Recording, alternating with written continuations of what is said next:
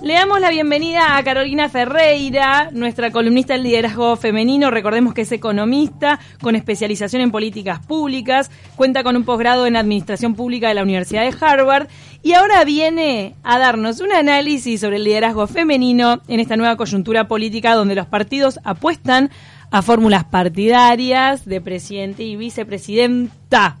Buenos días, Carolina.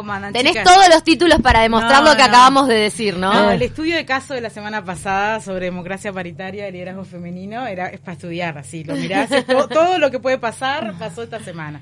Así que sí, bueno, este un poco eh, hoy voy a traer algunas cosas que hablamos en la columna en febrero que tiene que ver con esto, ¿no? De la situación de las mujeres en temas de política, pero voy a empezar con, con qué pasó esta semana, ¿no? No, no estoy dándome tanto en el hecho político, sino en, en los conceptos, sobre todo esta columna que es de liderazgo los conceptos asociados a, las mujeres y a la temática de liderazgo.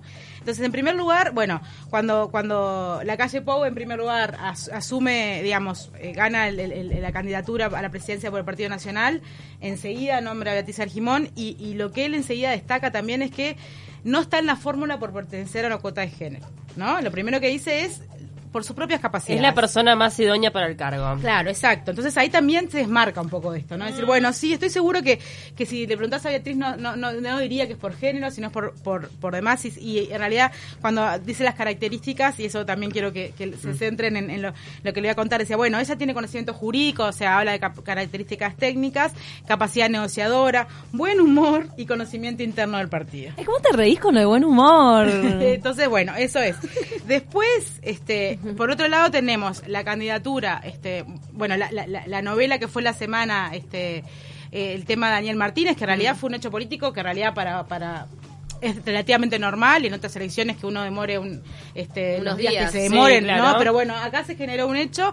Como que se vino como una urgencia, porque el otro ya había tirado su fórmula. Pero en realidad los tiempos en sí eh, eran normales en lo que se refiere a la fórmula, de hecho a Talvi no le pasó. Pero los que embarraron la cancha fueron los, las declaraciones de algunos frente amplistas, como el caso de Mujica o Michelini, donde dan a entender que tenía que ser una mujer sí o sí por este tema del empoderamiento femenino y el feminismo en auge. Este tema de las mujeres. Este tema de las mujeres. Eso es lo que digo, empieza a hacer ruido. Y ahí, bueno, se da ese debate bastante fuerte, este, y de hecho hay un comunicado que, que de la de la DAC Comité, que es un, em, que es una, un órgano dentro del Frente Amplio que, que, nuclea a, las mujeres feministas del Frente Amplio y bueno, y ellas eh, manifiestan en su comunicado mucho mucho desagrado con la situación, diciendo, bueno, en realidad Uruguay fue el primer país donde se votó, la mujer eh, ejerció un voto en julio de 1927 y, en realidad el rol que muestran es una mujer como complemento, ¿no? No es como competencia, ah. complemento, este sí, y, esa evaluación que se hace si merece el cargo, y tiene que tener todas las características, ¿no? Que sea íntegra, que sea completa, que sea adecuada, ¿no? Entonces ahí también uno empieza a ver esto, ¿no? Que, que, uno cuando sigue en Twitter ve que no se le pide lo mismo. Este. Claro, ¿se destaca el buen humor en el integrante de fórmula cuando no es mujer? O digo, o es algo que en realidad este yo no lo he visto, no leí todas las candidaturas y demás, no lo he visto destacar. Y de hecho, cuando Martínez anuncia a Graciela Villar, una mujer con mucha trayectoria en, la militancia. hay que aclarar que no es una paracaidista, es una mujer que está trabajando hace mil años. Pero que también, pero que popularmente no era tan conocida. claro, pero ahí también había un debate que yo seguía en Twitter que la gente decía, en realidad, justamente esto muestra cómo las mujeres no somos conocidas, incluso con esta trayectoria, mm. eh, en esto del debate que en su momento puso sí. una cosa de la invisibilidad civilización. Y él decía, eh, serenas características, ¿no? De vuelta, al no confrontar, este, y, hay una, hay un artículo que la cito porque serenas características nos estamos refiriendo a Beatriz Argimón o a Villar. Él, la dice cuando habla de Graciela Villar, mm. como habla de capacidad negociadora, bueno, su experiencia sindical. De Beatriz Argimón, eh, la calle Pou dijo que tenía buen humor, y en este caso Martínez dice de serenas características. Dice otras características, para ser justa, pero sí, remarca eso, ¿no? o sea que en los dos casos te da como la sensación de que tiene que tener una personalidad que complemente y se amolde a lo que es el, el, Como adecuada, Digamos. Que se llama canuda la vicepresidenta, pero no lo he visto cuando elegían en fórmulas pasadas a los hombres. En general en los hombres se, se, mira un poco más el nivel de popularidad, una figura conocida, o sea, capaz que lo más obvio de afuera hubiese sido Carolina Cose, ¿no?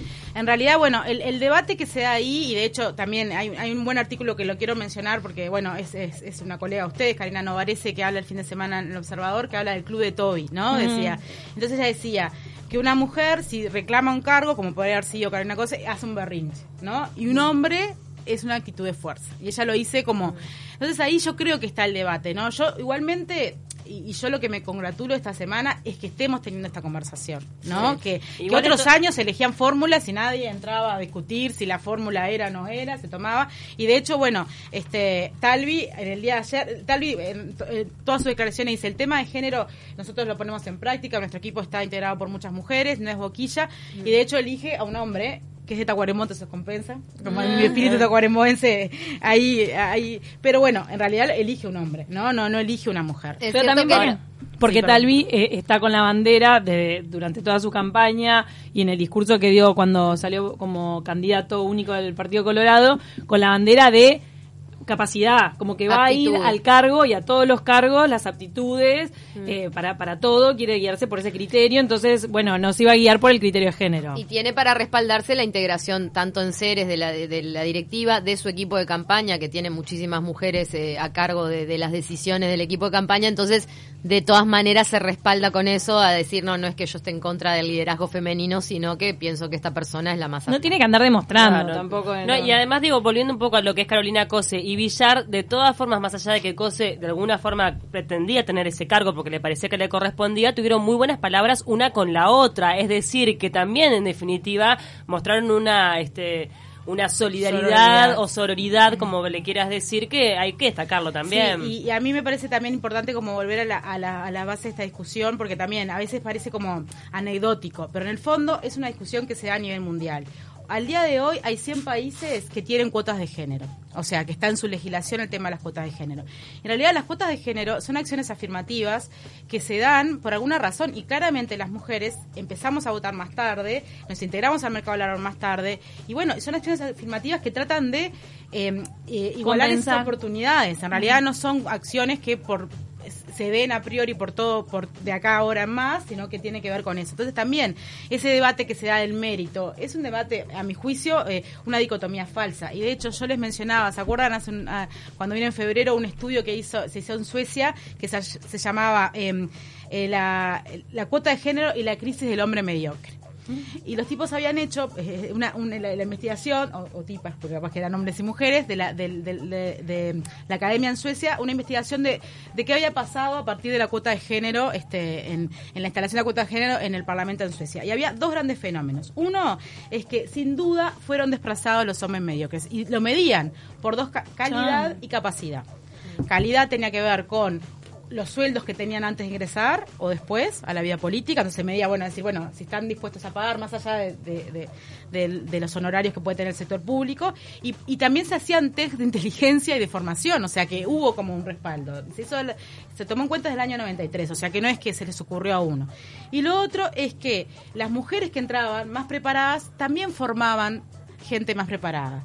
Integraban equipos con gente más preparada porque no tenían miedo a ser opacadas. Y esto no es menor.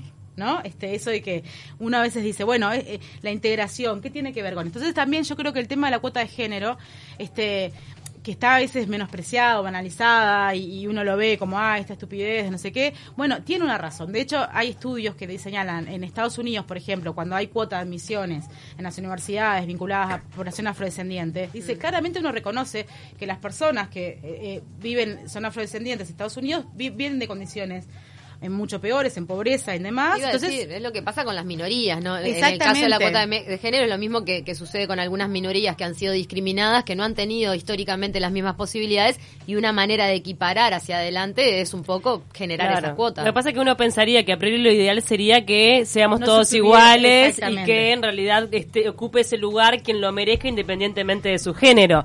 Lo que pasa es que hay una historia detrás que de repente no permite que tengamos las mismas oportunidades mujeres y hombres. como creo que no sé si sí, nunca sé, es horrible los, con los griegos, pero si era Aristóteles o Platón que decía la igualdad es tratar, eh, ¿no? Eh, desigual a los desiguales, también. Entonces también es, es como, como tener en cuenta esto. Bueno, recordemos que en Uruguay existe la, la cuota de género para, para las bancas parlamentarias y que en un momento también hasta, hasta hubo alguna, algunos este, trucos que hicieron en, en los partidos para que la mujer figurara en la lista, pero que después el que asumiera fuera un hombre. Exacto, ahora... O sea, pasó de todo acá ya, pero acá sigue pasando. ¿Qué pasa en el mundo? Y ahora vamos a Uruguay, porque hay una, una encuesta específica de este tema. Eh, eh, hace poco uno Mujeres lanzó un mapa que habla de las mujeres en la política 2019 y lo que dice es que, bueno, que si bien han aumentado eh, mujeres en cargos ministeriales, de hecho, bueno, ahora sé que viene de España, España es el país más paritario en cuanto a, distribución y Uruguay está en el lugar 15, o sea que, estamos bien en esos términos. Ay, qué bien. Sí ha, se ha reducido el tema de las mujeres jefas de Estado o, o, o, primer ministro. Bueno, en nuestra región pasa. Mm. Entonces, eh, sigue siendo necesario este tipo de cosas. Incluso con cuotas de género, incluso con esto, eh, uno ve que, claramente las mujeres que somos al menos la mitad de la población en, muchos de otros países, eh, seguimos relegadas en algunos temas. ¿Y qué pasa en Uruguay? En Uruguay, eh, yo les contaba el año pasado, a fines de año, en noviembre, una encuesta que organizó unas mujeres con la bancada bicameral femenina y, lo hice creo que opción consultores y le preguntaban bueno eh, si le parecía que el número eh, actual de mujeres legisladoras era adecuado y el más del 60%, 66% de los encuestados decían no, es más es necesario más mujeres legisladoras. En el caso de las ministras también era más necesario, pero menos, 55%. Y después se le preguntaba por estas acciones afirmativas. Le decía, bueno, cuota y paridad. Y eso es un tema que me parece importante. La ley de cuota obliga que al menos en Uruguay una de cada tres integrantes de listas parlamentarias sea mujer. Entonces preguntaba, ¿usted está de acuerdo con la ley de cuotas? Y tres cuartas partes respondían que sí estaban de acuerdo. Y paridad, que es lo que estamos discutiendo en cierta forma ahora, decía, bueno, está de acuerdo que exista una ley de paridad en que todas las listas parlamentarias tuvieran igualdad entre hombres y mujeres en su lista. No es lo mismo que la cuota, es paridad. Y el 72% decía que sí. Pero ahora viene la, la pregunta tramposa, quiero ver yo. Viene donde todos los que respondieron eso se pisan el palito. Viene el tema de cuando se pregunta a hombres y a mujeres y el ah. nivel educativo. Los hombres de nivel educativo más, más bajo, un 85% está de acuerdo con la ley de cuotas según sexo mientras que los hombres de nivel educativo más alto, solo un 46%. Mm. Cuando hablamos de que el tema de la paridad inseguridad, es, inseguridad. es esto, tiene que ver con esto. Y en las mujeres, el nivel educativo más bajo, el 87%, está de acuerdo, el nivel educativo más alto, el 66%. Es más que los hombres, pero sigue, sigue siendo bajo perdón. No, no, dale, perdón, te, continúa. No, entonces la, realidad tiene que ver con esto. Y lo mismo, hay, hay porcentajes más o menos similares en tema de la ley de paridad. En, en caso de la ley de paridad, o sea, aquellos que, fueran eh, igual cantidad de hombres y mujeres en la lista, incluso es menor el porcentaje de hombres que aprobaría eso. Que está de acuerdo con eso, es un 30%. Ahora, ¿qué le diríamos a esa gente que dice lo que pasa es que la mujer no quiere, no le interesa estar en política? No hay mujeres, o sea, en realidad no tenemos porque directamente no hay mujeres que estén interesadas en hacer política. En realidad hay una pregunta eh, que habla de percepción em, de factores explicativos de por qué se da esto, ¿no? Que le pregunta a la gente, ¿usted por qué cree que pasa esto? Porque hay pocas mujeres en política. El, cerca del 50%, la mitad de los encuestados dice porque las mujeres son discriminadas en el sistema político, porque es un camino que es mucho más difícil para las mujeres. Mm. Un 21% dice porque es más difícil la corresponsabilidad de la vida familiar y pública. Yo creo que ahí hay un, hay un talón de Aquiles importantísimo porque si vemos las trayectorias de cualquiera de los líderes políticos importantes, si hay un denominador común es la cantidad de horas de vida dedicadas a la militancia de la política y en detrimento de la familia. De hecho, todos agradecen a sus parejas. Hacer el aguante en, la casa. Y en el caso de Carolina Cose, le agradece a su madre y a su abuela que estuvieron ahí haciendo el aguante porque no tenían eh, una pareja tan presente.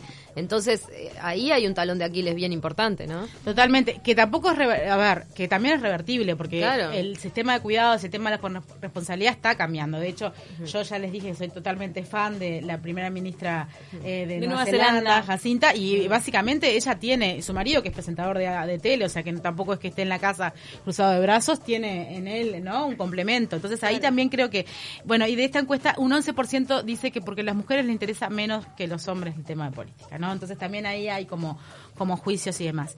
Este, yo también, y, volviendo a como iniciaba el tema del, liderazgo y demás, el 25 de junio salió un estudio de más de 3.000 casos, déjeme decirlo, porque a mí me parece, por mi beta académica, me gusta mucho mostrar que no es que a alguno se le ocurrió, no es opinión de Twitter. Mm. Eh, se hizo un estudio este que salió en, la, en, la, revista de Harvard Business Review que decía en más de 3.870 hombres y 4.700 mujeres vinculadas a la característica del liderazgo. Y en 17 de 19 capacidades, las mujeres estábamos por arriba de lo que sería capacidades para liderazgo desde tomar iniciativa, eh, ser resilientes, eh, el, autodesarrollo, eh, gestión por resultados y demás. Las únicas dos que los hombres están un poco por arriba en, en esta encuesta serían en la, la, mm, expertise técnico o profesional y en generar, em, tener una mirada estratégica del asunto, ahí levemente. Pero levemente. No, el del expertise eh, también puede explicarse por las oportunidades previas, o sea que no, no, sería netamente una característica del hombre. Ya Para mí eso acá en Uruguay, teniendo en cuenta que la, mayor cantidad de egresadas, o sea, en porcentaje hay más egresadas mujeres que hombres en la facultad. Pero no así en grados 4 y 5. Pero, ah, pero en eso, en docencia. y, y el expertise igual tiene más que ver también con la trayectoria laboral, ¿no? Pero, pero el punto que me quiero detener de esta encuesta, eh, que creo que también es importante y es por donde a mí me gustaría trabajar en el futuro, es que cuando las mujeres se las ranquean ellas mismas a ellas mismas, tienen una percepción mucho menor de sus propias capacidades.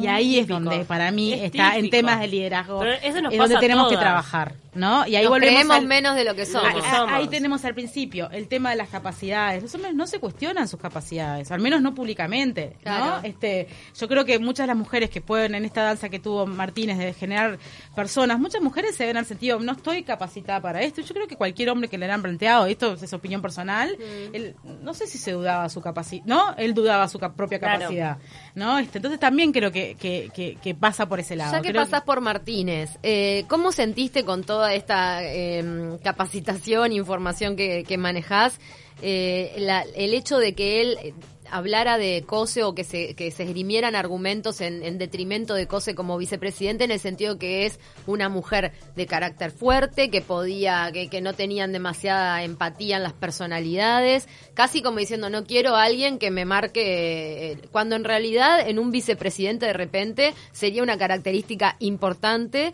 el hecho de que sea alguien que te rebata los argumentos, que todo el tiempo te esté haciendo analizar tus propias decisiones. No sé, yo pienso que como presidente querría lado a alguien que me esté contrastando para no equivocarme tanto. Sin embargo, lo presentaron como características malas de Carolina Cose para ese eh, puesto. Yo no lo escuché a Martínez eh, haciendo ese tipo de declaraciones, sí he escuchado, y de hecho, bueno, este artículo que les mencionaba que salió este fin de semana en El Observador decía, bueno, eso de que en su momento Carolina Cose fue visualizada como una mujer este, más fría, más técnica, más confrontativa y que a lo largo de la campaña se trató de suavizar el carácter, ¿no? Esa, que no me consta, pero en realidad creo que es un argumento que, se utiliza claro que no lo dijo Martínez directamente, ah. sino que son las versiones que son las versiones que por eso este, con respecto yo creo que el argumento que él da básicamente tiene que ver con un tema de empatía también y ahí yo tiene que ver perdón que lo diga no no se bancan.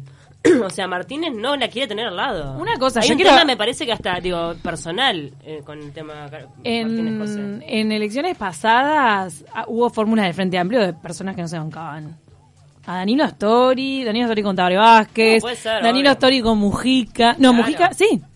No, fue Sendik, no. Ahí va, Mujica Astori.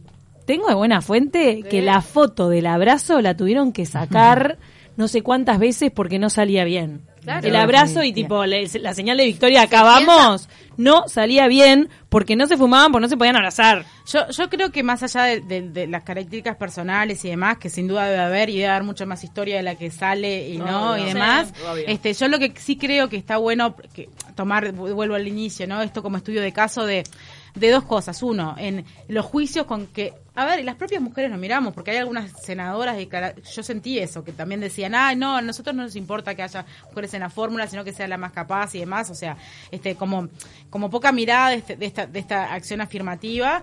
Pero por otro lado, yo creo que para mí, en cierta medida, fue esperanzador ver eso. Ver en la fórmula por primera vez, que hay fórmulas paritarias en, dos de los principales partidos del Uruguay, que se esta discusión, ves en las nuevas generaciones más, con, este, más concientizada con este tema y sobre todo esto que le decía al final yo creo que la clave también está en, en nosotros creárnoslas más un poquito, porque en realidad tiene que ver con, con nuestras propias capacidades, con las capacidades de trabajar en equipo y, y bueno, y transmitir eso. Yo creo que también este para muchos varones, yo tenía discusiones con algunos este, compañeros en los últimos días que, que también vieron eso, ¿no? Vieron cómo, cómo se cuando uno les hace ver, vos ves este- lo del buen humor o lo de, ¿no? Suavizar o sereno carácter. Vos decís, ¿vos eso lo escuchaste alguna vez A en mí un la- hombre? la verdad, Entonces decís, ah, bueno, es verdad. Entonces también mostrás eso, que a veces que no es que estemos nosotras, seamos las, las feminazis, como dicen, o las, eh, no, las más radicales, sino que, que realmente Pero- y no, hace- lo hacemos, perdón, las propias mujeres. Sí, sí, totalmente. Igual vos considerás entonces de que esta exigencia de que la fórmula sea paritaria es positiva más allá de que sea metida medio a prepo. Yo creo que sí, yo creo que así se dan los pasos, o sea, creo que así, este,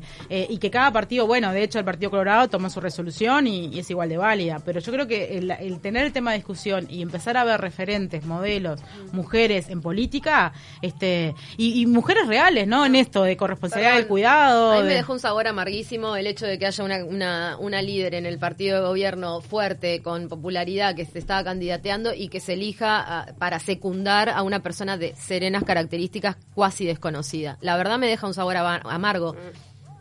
No lo, no, no, No, no que puedo gente que va así, imagínate No, los le- frente amplistas. Pero no lo podía creer. Imagínate lo del MPP. No, no porque yo quisiera No, que fuese cose, sino por, las que- características de, o sea, lo que se está ensalzando de la persona No. que se elige es como diciendo, no, quiero una, una, una sosegada. No, no, acá. y lo que hay que destacar también es que Carolina Cose fue la única precandidata Y fue- mujer que sí, fue tuvimos. votada, o sea, sí, sí. fue la única que se este eh, Que se quedó, porque y, la- claro, y, y que, y que se fue al escrut- o sea, a- a- hacia el público, que la gente le- lo decidiera, ¿entendés? O sea, que se postuló para que la Sí. gente decida si quería estar o no. Eso también tiene valor. Y esgrimir esas Eso. características. Es como que la mujer que me acompañe que sea calmadita, por favor. No, yo creo que, a ver, para ser honesta, eh, dijeron otras características. que no, no pasa por dijeron otras características como negociadora y demás. Igualmente, yo Y creo... la militancia, que eso es sumamente importante en el Igualmente, yo creo que, que, bueno, y primero, y otra La cosa que- militancia no les importó nunca antes. ¿Cuándo la escucharon nombrar? ¿Cuándo la, la ensalzaron antes? No, en serio. Son dejen- internas, sáquense son- las caretas. internas. Yo lo que sí creo es que eh, una cosa que sí me parece importante destacar es Carolina Cosa enseguida que se nombró a Graciela Villar mandó un tuit diciendo